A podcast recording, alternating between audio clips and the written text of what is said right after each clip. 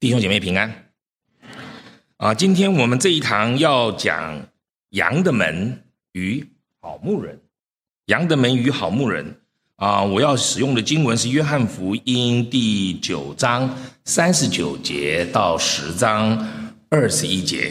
事实上，第九章三十九节只有三节，加上二十一节。今天这一堂我要用二十四节来跟你们分享羊的门与好牧人。其实，约翰福音第九章第一节到十章二十一节，时间上是连续的。前面那一半，九章一节到九章三十八节，是耶稣医治生来瞎眼的；而后面这一段，是耶稣跟法利赛人提到：“我是羊的门，我是好牧人。”这两段圣经在。时间上它是接续的，是在同一个时间点上面。可是这这段记载有两个重点，一个重点在前面九章一到四十一节，九章一到四十一节；另外一个重点是在九章三十九节到十章二十一节，中间有重叠三节。前一段耶稣是借着医治生来瞎眼的人。来表明心灵的盲目才是我们人类最大的困境。我们承认肉眼盲目带给我们很多的不方便。我这样一眼看过去，好像没有看到我们当中有全盲的人。当然，因为大家戴着口罩，也不是很清楚。但是如果你像我这样从小就近视眼，或者你从小就有那个散光，你知道眼睛拿下来之后哈就很模糊。所以你就想可以想象到盲盲人，或者是从小就生下来是完全看不见的人，是多么的痛苦。我们承认肉眼的盲目带给我们很多的不方便，因为看不见很多事我们不能做。不仅如此，眼瞎也影响到我们谋生的能力。因为这样的缘故呢，在当时生来瞎眼的人，他只能以乞讨为生。他只能坐着讨饭，这是一个很可怜的结果。可是比肉眼盲目更可悲的状态，是我们心灵的眼瞎、心灵的盲目。无论在哪一个时代，在什么地区，都比肉眼的盲目更可悲、更可怜。肉眼的盲目，透过科技的发达，以及现代人越来越重视。身体残障的弱势族群，或许我们还有改善生活的机会。我这次从新加坡坐飞机过来，我起先没有注意到，后来我才发现，我隔壁那个人他带了一只导盲犬，那只导盲犬跟他坐在一个位置上面，就坐在他的下面。那我说他为什么可以把狗带到飞机上来呢？原来那个是。重视残障人的一个福利。后来下了飞机之后，那我就跟他说话，因为大家要走到那个呃那个 immigration 去，我就跟他说话。哇，我说他走得很快，他走得很快，我也走得很快。因为你知道，下了飞机就要赶快去 immigration，谁排在前面？像我们这种没有欧盟护照的人呢，你就要排在前面，因为多一个人就多一个时间，对吗？排在你前面的，就赶快走，他也赶快走。我就看他走的这么快，我说你为什么走这么快呢？啊，他就说因为我的狗已经十几个小时没上厕所了，所以他走很快。他走到那边去，他目的是让他的狗可以上厕所，上厕所。你看现在科技以及人类的怜悯心，就让他可以带着他的他的狗，他的狗。我们国际欧华神学院是在欧洲开始的，神给我一个特别的负担。那个时候欧洲完全没有华人的神学院。我当时也不知道，二零零六年神感动我，后来二零零七年我们就成立了这个神学院。现在有一百多个人从我们那里毕业了，所以有一百多个传道人进到欧洲的不同的国家。其中我们有个第一届的学生，他原来是一个非常那个那个有精力旺盛的，精力旺盛的。可是就就在这一段时，他一直有脑瘤。就在这一次疫情期间呢，他。不能不开刀了，因为你们都知道脑瘤会一直长、一直长、一直长。脑瘤没有恶性或良性的问题，恶性当然就不用说了。它光会长就一定是恶性的，对。它长到个地步，你就脑脑部会会被压到，所以他就开刀。他开刀之后非常成功，可是却看不见了，从此，从此看不见了。而且我两个礼拜前还去米兰看他，我看他的时候，我就跟他说：“你是一点光都看不见，就没有感觉，还是你可以感觉到光？”他说：“你就是拿着光对着我的眼睛照，我也没有光进来。”那我说是脑的问题呢？是视神经的问题呢？是传导的问题呢？他说：“医生说就没有问题，查不出任何问题，但是我什么都看不见。”在现在的时代，如果你是个盲的人，你未必什么都不能做。没想到，啊，因为他是神学院毕业的嘛，做传道人嘛，我就讲了一个很属灵的话。我讲了个很属灵的话，我就跟他说：“趁着还眼瞎，因为他是我的学生嘛，十几年前就毕业了，我们跟他非常要好。我就趁着还有眼瞎看不见的时候，做一点眼睛看得到的时候所不能做的事。”你知道这句话听在盲人的心中是多么的难过，对吗？可是因为他是个基督徒，他是个传道人，我也是个传道人，所以我就跟他讲说：趁着眼瞎，做一些眼睛看得到的时候所不能做的事情。你知道他后来做了什么事吗？他就开始，他他圣经非常熟，他圣经非常熟，他就开始把每一段的圣经拿来想。你知道他眼睛看不见吗？他就拿来想，用听的。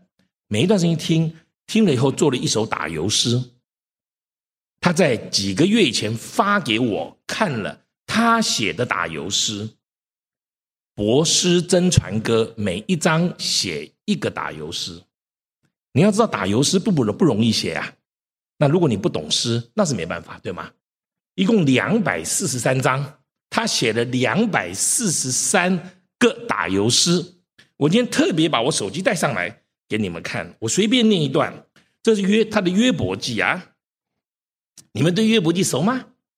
第一章，他把经文写下来，然后上面这当然不是他写的，他叫他妻子帮他打，帮他打。上面第一章啊，约伯记第一章啊，注意听他打油诗啊。幸福日子常思想，忽然苦难来敲门，千古疑问人世间，问君无故。敬畏神，写的好不好？一章一篇，我替他写的序，我感动到不行。第二章约伯记，妻子说话像渔夫，朋友约会同哀哭，财产儿女身心灵，层层剥夺何其苦，好不好？你不好是因为你对约伯记不熟，好不好？人家这个好的不得了，好的不得了，真的。而且他，你知道约伯记很难写的缘故，就是因为啊，四个人的对话，四个人跟他说话，他然后他讲一句，他讲一句，他讲一句，他讲一句，他讲一段，他讲一段，他每一段都写。我看完了之后，我看了几篇，热泪盈眶。趁着眼瞎，做的做，眼睛看得见的时候做不到的事情。你想我们这种眼睛这么明亮的人，对不对？谁搞这种东西啊？他真是得到很大、很大、很大的启示。他就整天都安静这样子，他没有事做，他没办法做事。可是他虽然也忙，可是他，我我要再念几段给你们听啊，你们才知道。我随便选，可是因为有些经文你们不熟，我念的也没用，你不知道他在讲什么。我总得念一些你们懂的东西哈，不然的话你们还把人看低了呢。约伯记第四十一章，约伯一记四十一章总可以了吧？四十一、四十二嘛，对吧？啊，文鱼上胆问你能摸鳄鳄鱼精心指谁能？四个字后面都是能啊。神造万物以全能，神前站立皆不能，帅吧？这厉害，真的。最后一节，最后一章，四十二章，是非曲直平合理，苦尽转来未解谜。从前风闻信未知，如今亲眼见证你。你要知道，他是个忙的人哦。我这次去，他其实住在一个非常，因为啊，美国的牧师不会了解欧洲的牧者，欧洲的牧者他们没有固定的薪水，有的人薪水非常低，他每一个月的薪水是一千欧元，他住的那个地方是小到不行，他的卧房就是他的餐厅，就是他的厨房。然后还有一个小小的呃房间是给他三个儿女住的，后来三个儿女都毕业了，都开始工作了，所以我这次去，他拿一个红包给我，他说：“李长老，这是你的。”把我气死了。他哪里有钱给我啊？他哪里有钱给我啊？他说：“老师，他说我从前想给你奉献，我没钱。”现在我的儿女都毕业了，所以呢，他们每个月都拿钱回来给我。所以呢，我现在要谢谢你。他拿一个红包给我，里面是一千欧元，那个是他一个月的工资。我告诉你，如果一个人他内心明亮了，他的眼瞎根本不重要。我这次去抱着他，我就跟他说，我就跟他说：“你还好吗？”他说：“李长老，他说没有比现在更好。”的时刻，没有比现在更好的时刻。诗篇第一篇，大家都会背了吧？诗篇第一篇，我们来看看他怎么写的啊？诗篇第一篇，善恶罪义不同途啊，不同途哈，生死祸福反向路，就不同的路啊。被风吹去糠秕散，按时结果西边树，好吧？只有几个人懂诗篇呐？你要知道他的意境非常的深，我每次读到他，我就非常的感动。后来我就说，那怎么可能写真言呢？你知道真言就很难了嘛，因为它是很乱的东西嘛。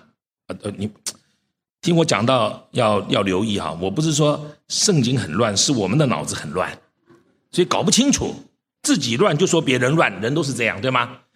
后来他就是在在真言没办法写，他就每一个真言他只选一节，然后就写那一节真言第一章第几节，真言第二章第几节，每一篇写的非常好。因此，如今眼盲瞎眼的人还有生活的机会，但是心灵盲目却带来极端的贫穷。极端的贫穷并不是指他物质上的缺乏，乃是指的他全人的缺乏。当一个人心灵贫穷的时候，他即使有钱，有许许多多的钱，有名，有很响亮的名声，有权，有很大的权利，他仍然是贫穷的。他的贫穷表现在他的永远不满足上面。有钱不满足，他还要想尽办法弄钱，不合法也在所不惜。有名不满足，他还想要提高知名度，再可笑，他也在所不惜。有权不满足，他还要提高知名度，他还要，呃，他还要无限扩权，不正当也在所不惜。这种可怜比人看得见他是瞎眼的身体残障所带来的贫穷更可怜。我我认识很多有钱人，因为我出来服侍很久了，出来服侍在南洋有一些大财主，我认得他们。他们大部分是基督徒，我就跟着他们了。在台湾有一些很有钱的人，很有钱的人，我也认得他们。有几个首富，那首富是轮流当嘛，对不对哈？今天上去，明天就再见，对吗？首富是轮流当嘛，首富也没有永远在你在做的。我认识很多。我当我跟他们在一起的时候，我发现一件事情，他们永远不满足，所以我称他们是贫穷的有钱人。他们真的很贫穷，我很少看到有钱人。是不贫穷的，他们比瞎眼的人还可怜。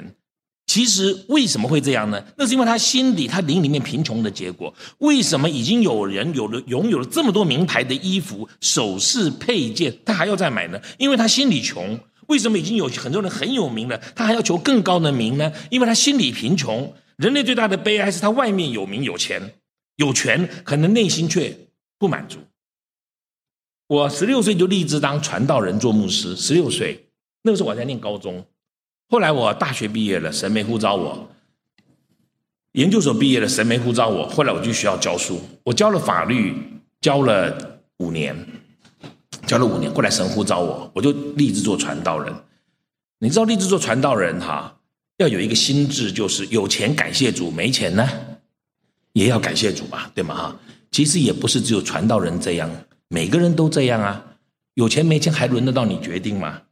那不就看别人、看环境、看世界、看上帝嘛？他给你有钱就有钱，给你没钱就没钱。可是我是立志过简单的生活，因为这个缘故，我到现在我六十多岁了，我没买房子，因为买房子需要钱做头期款，我没有。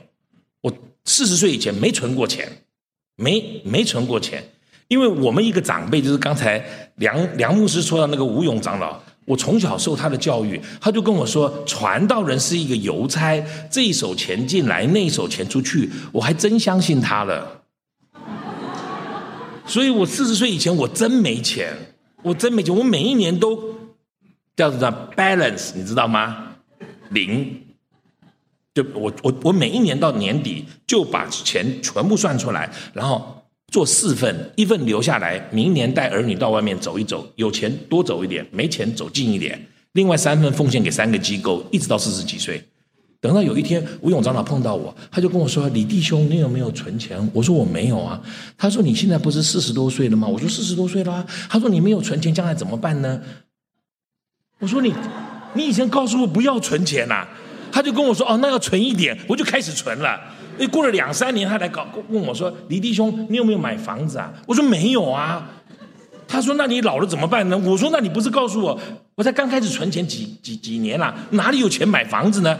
他就跟我说：“那你想想办法吧。”我就我就把我现有的财产讲出来，也不怕你们笑，几万美金都没有，两三万吧。我就去问我的一个朋友。我就跟他说：“哎，他很会买房子。”我就跟他说：“可不可以帮我想办法，在在在台北市、台北县这个买一个房子？”他就跟我说：“对不起哈，你买的房，你的这个手上的钱呢，连买个厕所的头期款都不够。”所以从那时候开始，我就我就我就不买房子了，我就买房子。我的生活非常简单，我我原则上不买东西，不买东西，不是我没钱。我告诉你，是因为我富有，我不开玩笑的，我富有。很多人要买东西给我，我求他们不要买给我，因为我不需要多一个东西，多一个麻烦。年轻的时候只有两条领带，你知道吗？多好！这个是婚礼带的，黑色、蓝色的是丧礼带的，除了中间两面都都还可以戴，对吗？可是我现在，我可以告诉你，不好意思，我我我我我我这次在在在在罗马还收到一条一条领带，我现在收到的领带都是名牌。你要知道，名牌戴上去的感觉是不一样的，这个一推上去，脖子都好舒服啊。一个是真的材质好，第二个心理因素。我现在有几十条领带，出去真伤脑筋了。本来随便配也都没关系，现在麻烦了，你知道吗？配这个好呢，配那个好呢，就花掉很多时间。后来有一次我就嫌烦，就把大部分的领带全部送给别人，这样节省我的时间。一个人的贫穷或富裕啊，我再讲一下，我到现在还是没有房子。我的孩子读到，我的孩子后来来美国念那个 MBA，我就跟我的孩子说：你们大学毕业以后，爸爸妈妈就。不再提供你们啊，这是美国的美国人都这样嘛哈，不再提供你任何的资金。那美国人还更快呢，大学就要你自己想办法。我我们在台湾是没办法的，我就跟他讲说，他来美国念这个 MBA，在哥伦比亚念 MBA，他跟他的太太两个人一共花掉，每一个人要存一年要花掉十万美金，那是好多年前，两个人念两年就要四十万美金，他们两个自己赚的，他们大学毕业就自己赚钱。他们来美国念书，我们一毛钱没给他，不是舍不得，有也给啊。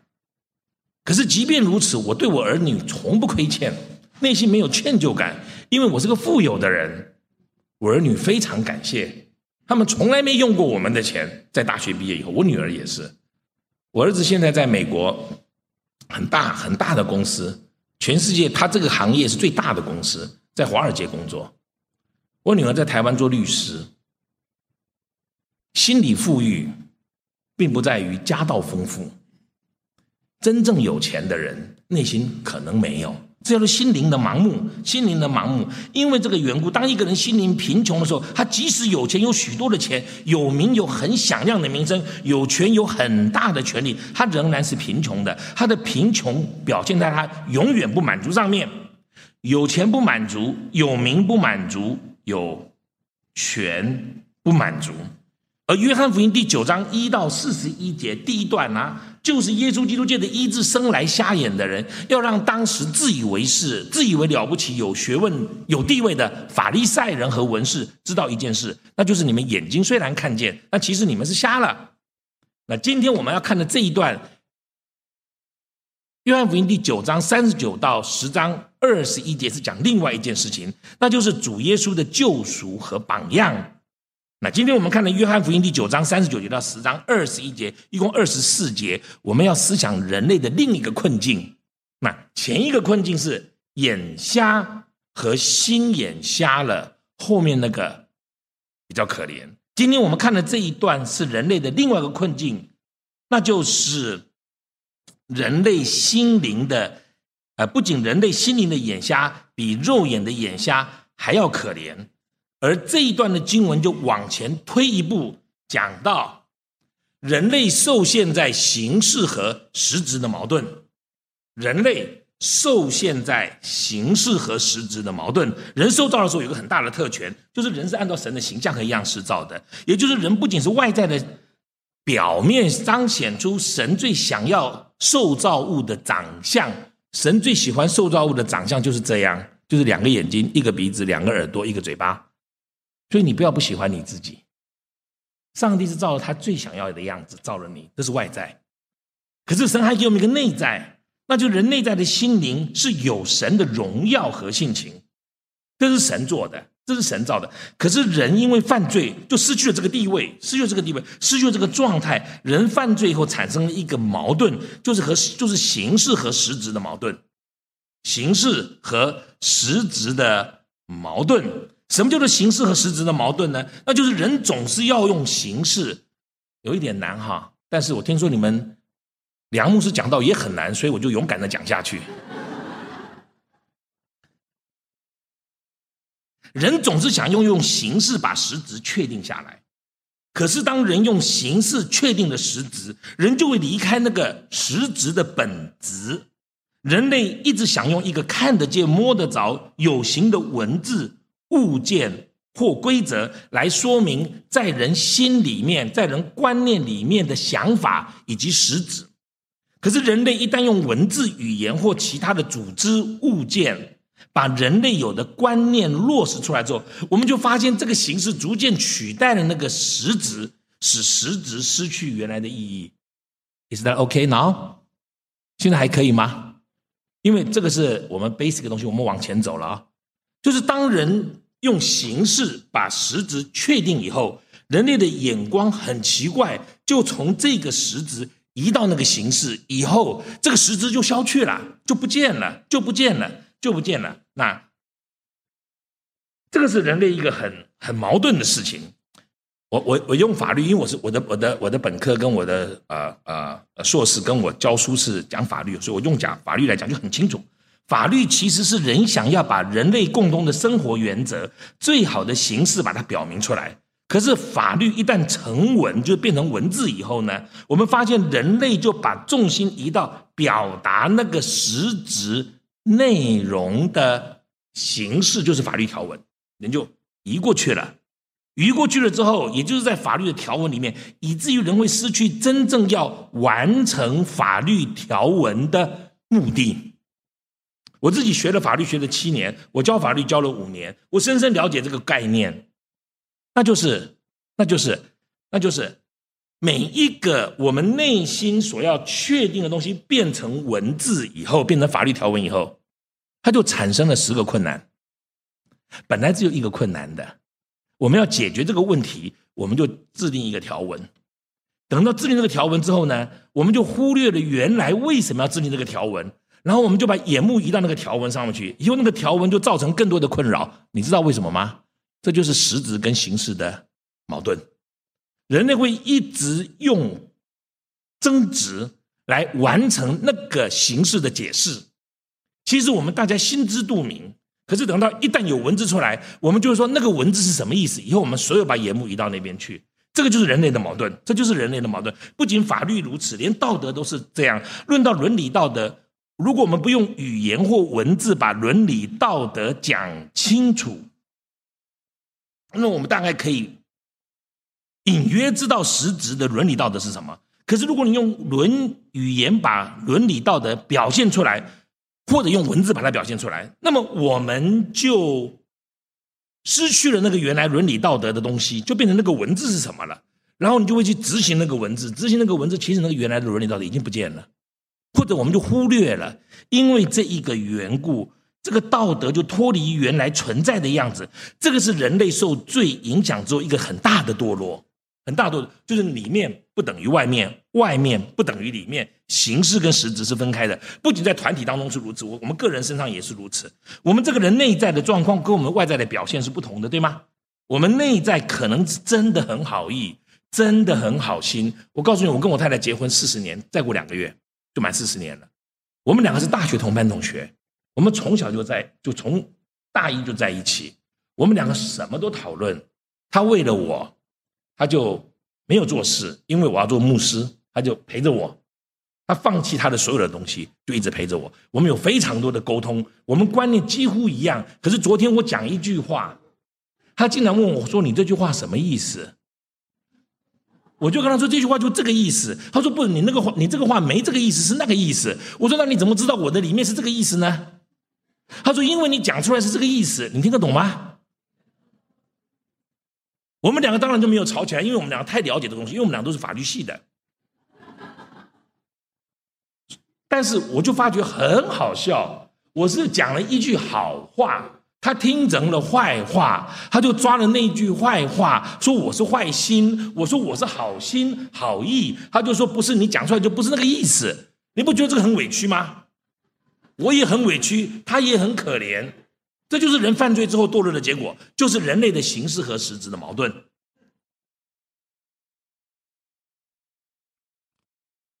因为这个缘故，从九章到十章，这里我们要看一个东西。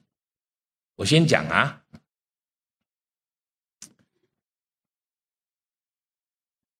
我们看到两个矛盾，第一个矛盾是神要他的百姓听从他的话语，实质是神要他的百姓听从他的话语，形式就是神借的律法传递他的心意。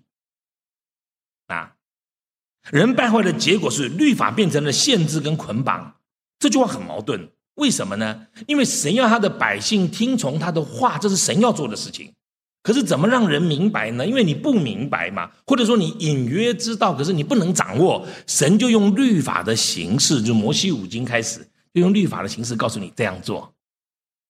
那神界的律法表明他的心意不是很好吗？因为本来不是很稳定的东西，你形式出来就稳，形式出来就稳定了嘛。一稳定之后，原来那个就不见了，就不见了。人类败坏的结果就是律法反而变成限制和捆绑。我们来读这段圣经，如果你可以的话，我们一起来念，预备。请他们把从前演的人带到法利赛人那里。耶稣是安息日，法利赛人也问他是怎么看得见的。瞎子对他们说：“他把泥抹在我的眼睛上，我去一洗就看见了。”法利赛人中有的说：“这个人不是从神那里来的，因为他不守安息日。”又有人说，一个罪人怎能行这样的神迹呢？他们就起了纷争。当耶稣医好生来瞎眼的，后来这个人就遇见了法利赛人。法利赛人问他说：“你怎么能看见呢？因为这是很稀奇的事情。我问你，如果你的朋友或你的家人，或是你隔壁住的邻居，他原来瞎眼的是生来瞎眼的，完全生来瞎眼的，他到三四十岁的时候，他突然看见了，你会不会很惊讶？你一定会问他说：你怎么好的，对吗？”那他就告诉他，他就说瞎眼说哈，我怎么看见了以后，那个法利赛人竟然下的结论是，竟然下的结论是，这个人不是从神那里来的，因为他不守安息日。他没看到那个人眼瞎的人看见了吗？你你你听得懂我的意思吗？那个人眼瞎的人看见了，然后我们就说你怎么好的？他说是滨州大学医学院把我医好的，你要怎么说？啊，这么厉害啊！我们是不是这样讲的？哇，恭喜你，你眼睛看见了。他竟然说滨州大学这样做是不对的，因为怎么样怎么样，你就知道人在他的脑子里面，他想了一些东西。我不知道你会不会觉得很奇怪。当我们知道一个生来瞎眼的人，他能看见，我们高兴都来不及，奇怪都来不及，稀奇都来不及，我们想知道原因都来不及。可是这些法利赛人的直接的反应却是。这个人不是从神来的，因为他不守安息日，他不守安息日，为什么会这样呢？原来法利赛人是一群把律法变成限制与捆绑的人，律法变成限制与捆绑的人，他们把安息日变成一个限制，这就是形制跟实质的矛盾。其实守安息日的目的是要让我们更多的享受神。上帝是说，你六日，尤其是犹太人加中国人，那个时候没有中国人了哈。或者并不在圣经里面嘛哈，犹太人加中国人，就是那种一年到头都要工作、绝不休息的人。你知道有人开犹太人的玩笑吗？犹太人为什么鼻子都长得很大呢？因为他们这样可以比别人吸更多的空气，所以他长得大。他们很会赚钱，他们花所有的时间赚钱，他们就是要赚钱。我们中国人也是这样子。你们在美国，我不知道，我不是很了解在美国的，尤其你们都是那个专业人士，我不知道。你知道在欧洲哈，我认识很多欧洲的中国人，上千个欧洲中国人，他们跟有他们跟西班牙人、意大利人、法国人不一样。意大利人、西班牙人、法国人怎么笑我们中国人？你知道吗？他说：“你们是为了赚钱而活着，你们是为了赚钱而活着，你们是为了赚钱而活着。”我们是活着，所以赚钱。你们是为了赚钱而活着。你们你们在这边哈，不会像欧洲那些人这么有钱。他非常有钱，他们有几十万、几百万欧元，没有存在银行里，放在家里，因为他们不敢存银行，因为他们的钱没有交过税，所以被政会被政府抓到。他们一年三百六十五天都不休息。所以安息日的目的是什么？安息日的目的告诉我们说：你要休息，不要以为你很厉害。你要休息六六天，有一天休息。其实上帝要给犹太人的目的是让他们休息。在出埃及记这里的第四届讲到的这个目的是让他们休息。因为他们不肯休息，所以摩西神借摩西告诉他们：六日要劳碌做你一切的工，但第七日是向耶和华你神当守的安息日。所以第七日是让人安息的。神的心意是要百姓听他的话语。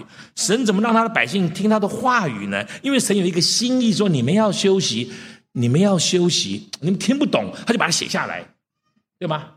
就写下来之后，发生一件事情，就这些人开始说，所以安息日不能做工，因为上帝说安息日不能做工。他们开始研究怎么样叫做不能做工。他们已经失去了，他是叫你休息。结果我们最大的不安息，注意听啊，我们最大的不安息就是研究怎么样在安息日当中安息。I'm not kidding，我在说当时的状况，他们最大的不安息是整天看着别人。安息日你有没有安息？安息日你有没有安息？结果你你你根本没有安息嘛！所以当耶稣把这个人的眼睛打开的时候，耶稣做很奇怪的事情。我们很多人问说，耶稣为什么要这样把那个人眼睛打开呢？耶稣啊，吐唾沫在地上，然后和泥，就把泥巴和起来涂在那个人的脸脸眼睛上面，然后叫他到希罗亚池子去洗。他一洗眼睛就看见。很多人在问说，脏不脏啊？对不对？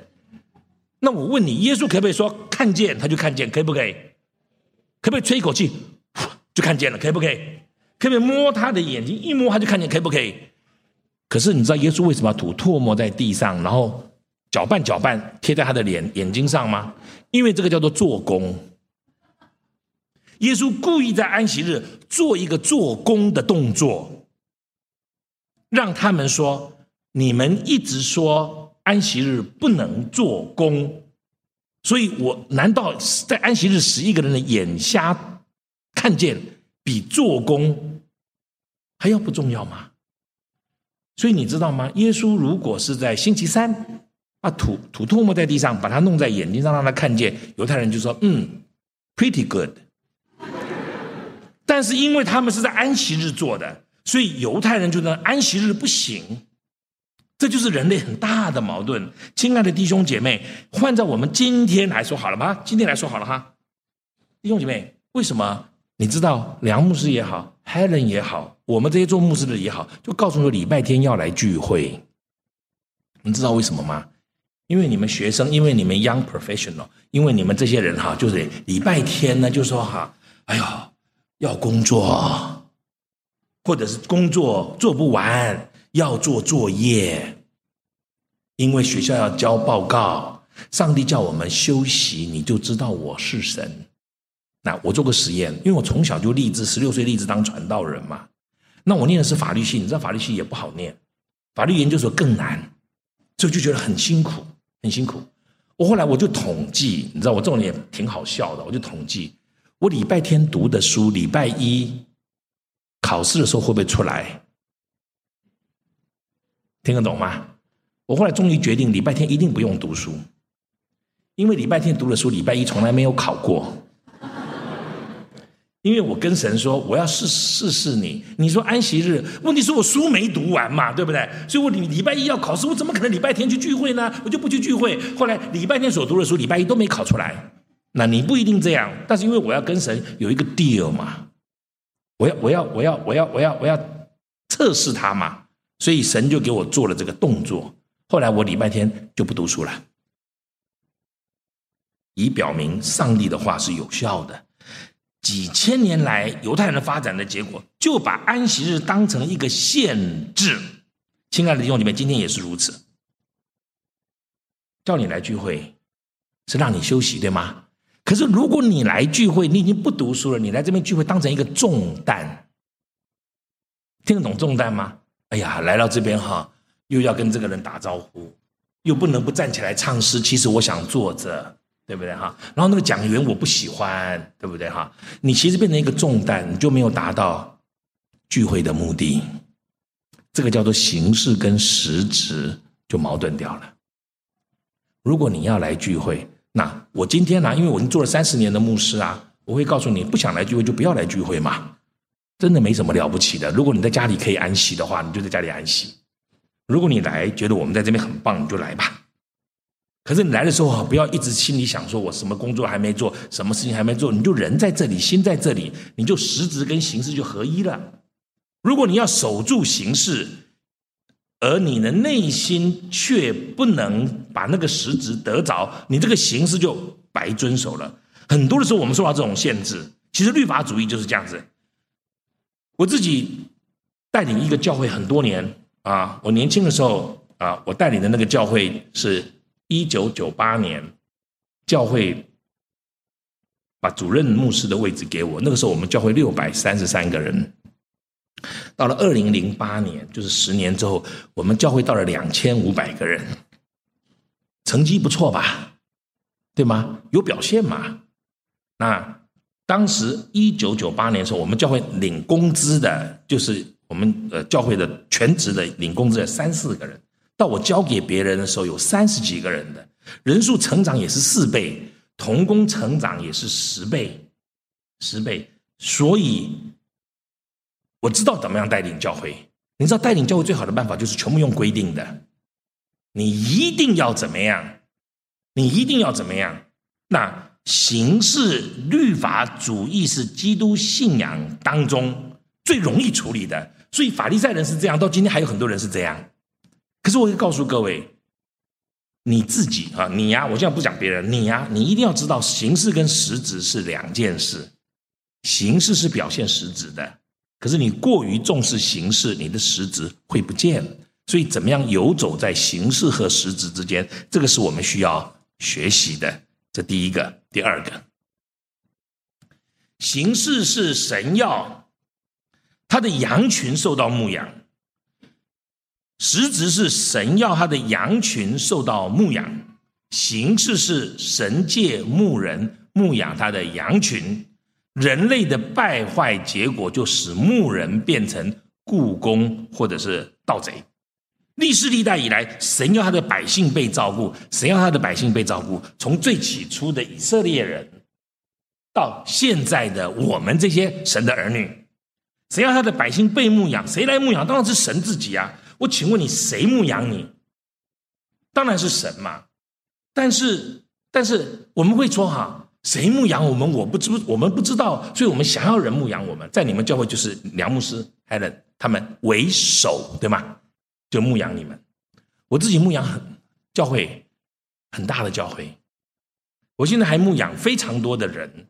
我除了牧养我们神学院以外，我现在在全球牧养或陪伴一百五十个牧师，一百五十对牧师。大的教会大到上万人，小的教会小到上百人，甚至有的人百人都不到。我我陪伴他们，我牧养他们。为什么我要这样做呢？因为我觉得他们其实仰望神也很好，可是我要陪伴他们，让他们感觉有人陪伴他们。其实神自己是王。他是我们依靠的对象，神是那位天天引导我们、照顾我们、帮助我们、指引我们的那一位。可是，在以色列人的历史当中，也代表着我们这一个人的成长的过程当中，我们会发现，人有的实质还不够，人想要用形式把它确定下来。因此，我们就说，谁来帮助我呢？谁来牧养我们呢？你们记不记得以色列人当时是神要牧养他们吗？他们怎么跟神说的？呃，给一个王。给一个王，外邦人都有王啊，为什么我们没有王呢？所以神就是跟撒母耳说，给他们一个王。撒母耳说：“你不是要做王吗？”神跟沙姆尔说：“哈，他们不是要立一个王，他们是厌弃我做王，对吗？他们不要我牧养他们，还要有人牧养他们。后来神就跟撒母耳说：‘给他们立王嘛。’你们后来都知道吗？扫罗也好，大卫也好，任何一个君王也好，当一个人被立为君王，注意听啊，当一个人被立为君王的时候，他其实是代表神来牧养群羊，神的群羊，对吗？可是那个被被被被指定那个形式成立以后呢，被我们发现所求于这个人的实质就不见了，他其实是代表神，其实他却变出一个东西出来，就是他变成神了。他变成神了，所以我们的牧养、我们的照顾、我们的治理就不完全，就不完全。其实神要的实质是要我们依靠他，而梁牧师也好，Helen 也好，我也好，我们是辅助者，听得懂吗？可是我现在不是在讲你们了，我在讲我们啦。我们这些人就觉得自己很了不起，哎，哎，你为什么不听话？你好好听话，你为什么不不遵守规则？你好好遵守规则，我们就做做起王来了。扫罗也做王啊，我问你，大卫有没有做王？有大卫做王，做王，所罗门做王，所有的人都做王。其实只有一个王，可是我们却要做王，这就是我们啊！你说好，太好了，原来你是在今天来骂梁牧师的，你搞错了，你搞错了。我们来念这一段的经文，我们来念。预备，请我实实在在的告诉你们：人进羊圈不从门进去，倒从别处爬进去，那人就是贼，就是强盗。所以耶稣又对他们说：“我实实在在的告诉你们，我就是羊的门，在我以先来的都是贼。若是故宫不是牧人，羊也不是他自己的，他来。”就撇下羊逃走，抓住赶散了羊群。故宫逃走，因为他是故宫，并不顾念羊。圣经在这边提到，神本来要他的羊群受牧养，神也借着牧人要牧养他的群羊，实质是神要他的羊群受到牧养，形式上是神要借着牧人牧养他的羊群。可是人类败坏的结果是，牧人有可能变成故宫或盗贼。故宫呢？什么叫做故宫呢？故宫就是花钱雇来的。我们都知道，花钱雇来的人有利害关系。你给他多少钱，他就做多少事。或者我们也可以说，他做多少事是取决于我们愿意给他多少钱。因为这个缘故，故宫常常有一个心态，就是做一天和尚撞一天钟。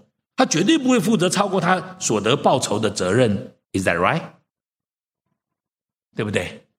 尤其美国人呢，常常要跟跟老板说：“我做这么多，你怎么给我这么少啊？”但是我们这些非美国人，你听得懂吗？在这边就受欺压嘛，因为你不会叫嘛，因为你不会叫，你不会叫。可是你知道这种故宫心态，有事的时候他是不会负责任的。这边提到，如果故宫是故宫而不是牧人，因为羊不是他的，所以如果有狼来，他就撇下羊逃走，因为他总不能跟狼拼命嘛，是不是？为什么呢？因为跟狼拼命，自己命都没了，怎么赚钱啊？所以故宫他就有利害关系，他不会顾念羊，他就跑了。遇到危难，一定要逃逃走，因为他顾念自己，他自我中心。神不是这样的一位神，亲爱的弟兄姐妹，神要他的羊群受到牧养，是受到像神那样的牧养。可惜我们是故宫，我讲我自己好了啦。可惜我是故宫，我自我中心，我只想得到什么好处。那盗贼就更糟糕了，对吗？盗贼，盗贼是因为偷窃、杀害、毁坏。这边说不是从门进来的，他就是盗贼，在神的羊群当中受到牧养的事情上面，我们偶尔也见到像盗贼这样的牧人。还好我知道你们的梁牧师跟师母做的很好，你们也很敬重他，不然我来讲这个，他以为我在讲他呢。不过我可以告诉你，因为我也是同行，所以我可以告诉你们，我们牧者当中也有很多有问题的。可是耶稣说什么？他不是从门进来的，他不是从主耶稣那里来的，所以形式上他有牧人的职分，实质上他不是牧者，他甚至连故宫都不是，他是盗贼。他来的目的是偷窃、杀害、毁坏。其实这就是我们人类的困境。我们又要特别讲牧师，我不是，我是说这是我们人类的困境，是我们人类的矛盾。这是人，这是神要他的羊群受到牧养，神界的牧人去牧养他的羊群，结果牧人变成故宫和盗贼。这样的说法用在今天教会当然是很适合了。我们这些传道人都是这样嘛，对不对？不仅是我们呐，我会告诉你。教会的执事，我是不知道你们教会的组织，我不太研究你们的教会的组织，因为我一年要 approach 几百个教会，除非我跟你们很熟，我不会问你们说你们教会有没有长老，你们教会有没有执事，但是你们教会的执事跟同工到底是真爱羊群，还是想维持这个组织的存在？它是完全不同的。想维持组织的存在，想拓展组织的。这个这个这个事工，很多人说我要宣教。我第一个问他说：“目的是，你听得懂吗？目的是，就你什么目的？你宣教的目的是什么？宣教，如果你没有看到人个别的人，你只想拓展事工，说我们大学城是不是华人什么？”基督教会，我们有宣教施工啊！我们在德国有宣教施工啊！我们在国内有宣教施工，我们在印尼有宣教施工啊！我们到底是看到德国的人、印尼的人、国内的人，还是我们在彰显我们在地上做的很多工作？这就是实质跟形式的矛盾。到底我们存怎么样的心？我们是盗贼的心，还是故宫的心，还是真正有牧人的心肠？这是我们要需要思想。不仅如此。其实我们每一个人，包括你在内，在这件事情上面也看到我们的困境。你的困境，我们做父母的，是神把他的产业托付给我们，可是我们怎么照养、照管我们的儿女呢？当然，大部分的儿女知道要养育、教育、照顾儿女，不只是生育他们，可是，在养育、教育的过程当中，我们到底有没有用神的心意来照管他们呢？还是我们用更多是我们的期待，我们的想法。我现在讲做父母的啊，做父母的请举手，请不要丢脸。我也做父母的，请放下。做父母是一个荣耀啊！你想想看，上帝把他所造的人托我们，是多看重我们呐？你知道吗？上帝把他所造的人托给你我做儿女，我们多荣耀啊！我不仅有儿子女儿，我。我还有孙子孙女，四加一了，四个孙子孙女加一了，有一个快要出来了，就五个了。我最常问我自己的，因为我跟我太太本来不生孩子的，你知道为什么不生孩子？因为我们十几岁就要做牧师嘛。后来我就发现哈。我如果没有自己的孩子，那我我为什么不要自己的孩子呢？因为不要自己的孩子，因为我孩子就很辛苦，要照顾自己的孩子，所以我们就要牧养教会，就不要生。你这样把力气都花在别人身上。后来我就发觉，哎呦，被牧养的人呢真难呐，那些人真皮呀，真烦呐，就爱不下去。后来我就跟我太太说，我们得生一个自己养。你听得懂吗？养了才知道说怎么爱人，所以我们就生了孩子。我们本来生一个就好，反正不小心就生了两个。我们在照顾的过程当中，我们都发觉照顾孩子真辛苦。后来终于懂了，我们就用这种方式来照顾教会的弟兄姐妹，我就会了。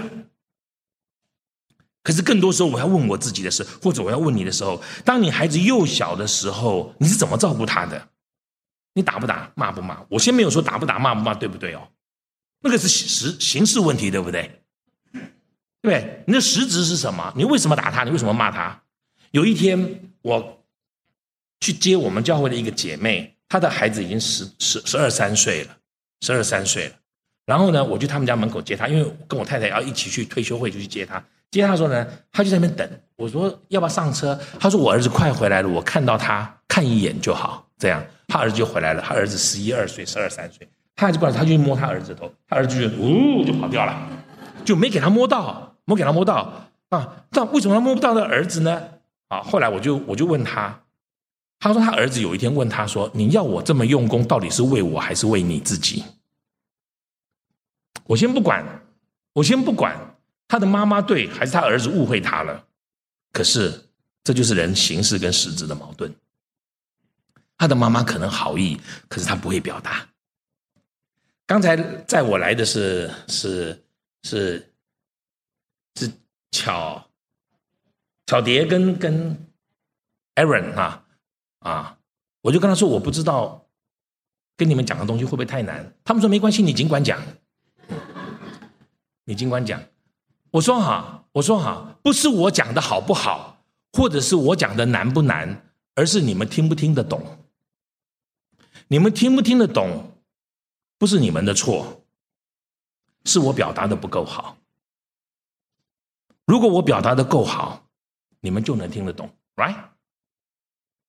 那你说，那那李长老，我们这里的差距这么大，怎么办呢？我们有滨州大学的博士，我们这里有多少个博士啊？那我们这里还有老爸爸、老妈妈，对吗？还有那些很年轻的，怎么怎么办呢？所以这就是我的困境嘛。不是我讲的好不好或对不对，而是你能不能听进去。而你能不能听进去，其实是我的困境，并不是你的困境。我不知道你们有没有听懂我讲。所以，怎么做父母不是儿女的问题，是父母的问题，是父母的问题。父母怎么样让儿女感觉到他被爱？父母怎么样感觉到他得到那个帮助？我的我的女儿到了青春期，终于叛逆了，因为因为我我们花很多力气照顾我们的儿女，然后我们很小心找圣经的原则，我们常常讨论，我们的儿女真的不错。我的儿子大学念了四年，拿到三个学位，呃，五年念了三个学位，在台大念了三个学位，而且是三个学院的，用五年念到破了台大的记录。他很会读书，人又好，他很会弹琴。他在大五的那年要毕业，还开个人演奏会。同一天有台大钢琴社主办的演奏会。不晓得怎么撞撞撞到了，我儿子没参加台大钢琴社，他是自己弹，结果两边都打对台嘛，正好一边借了一个一个一个一个一个演奏室，结果我儿子这边来参加的人比那边还多。我儿子非常会弹琴，他只要听完 Broadway 秀回来，那个 orchestra 所有的 melody，他用钢琴就可以弹出来了，他不不必要看谱，他也得到很多的奖项在钢琴上面，又能读书。又能又很会做人，又会弹琴，好不好？好。可是你猜他有没有叛逆过？我女儿叛逆的时候，我女儿叛逆的时候，就十几岁，她突然叛逆起来。高三的时候，我就觉得她都跟我不对盘，我讲什么她都要跟我作对，这样我就觉得很奇怪。你吃我的，用我的，喝我的，还住在我家里，你对我这么凶干什么呢？有一天我看她，她竟然问我说：“你看什么？”我本来想回答一句：“我看我女儿啊。”可是我，我就我我就我就很很憋屈。我就怎么会这样呢？他们都是最好的学校毕业的。我女儿是北一女，然后台大，她二十二岁就考上律师、法官研究所，二十四岁就拿到全台湾进 WTO 的英文论文法律比赛，全台湾第一名，对不起，第二名，第一名叫做内定，第一名是澳洲的一个法学教授，你听得懂吗？所以那天他就演讲，那女儿我女儿就被上去邀请上去讲话。二十四岁，他二十四岁就做了律师，他二十二岁就考上法官，非常优秀。可是他十七岁的时候，哇呀，真猛啊！我就看着他，他说：“你看什么？”然后呢，我就有一天我就跟他说要考大学了嘛，我就说很辛苦，说你上车，爸爸带你去。他说不用，我自己坐公车。我就心里很心疼嘛，因为考大学是很辛苦的嘛，对吗？啊你们叫做高考是吧？你们叫什么考？啊，那我就我就后来我就他就上车，我就我就把车开到门口，他就上来坐下来，门一关，嘣，他就看书。后来我就因为很久他都不跟我讲话嘛，我就跟他说最近好吗？你们知道结果对不对？他看着我说我没有叫你载我哎，放我在公车站，我眼泪都掉下来了。我回去跟我太太说。为什么女儿变成这样的？他就跟我说，我太太跟我说，他说你不懂，我操，又被教训一顿。他就说他现在正在青春期，他正在一个矛盾的阶段。他是我们养的女儿，他一直依附着我们。他现在突然发觉他是个独立的人，他想要挣扎出去，又觉得自己不孝顺。你知道吗？他想要留下来，又发觉说，他如果不挣扎出去的话呢，他永远依附在我们下面。说他内心的矛盾，你不会理解的。那我就问我太太说，那要多久呢？我我我太太跟我说，运气好两三个月，运气不好三年五个月，不三年五年也下不来。我说我真是辛苦啊。我太太说，你不要管这个事，你就好好的对他好，少说话，多做实质的意义。这就是形式跟意义。我以为我爱他，可是我怎么表达他都不对。这个这个就是形式跟实质的矛盾。对我而言，我以为我爱他，但是没有不爱他，不爱他。至少是他感觉没爱他。你听得懂吗？当他感觉我不爱他的时候，对他而言，perception is reality。Is that right? Perception is reality.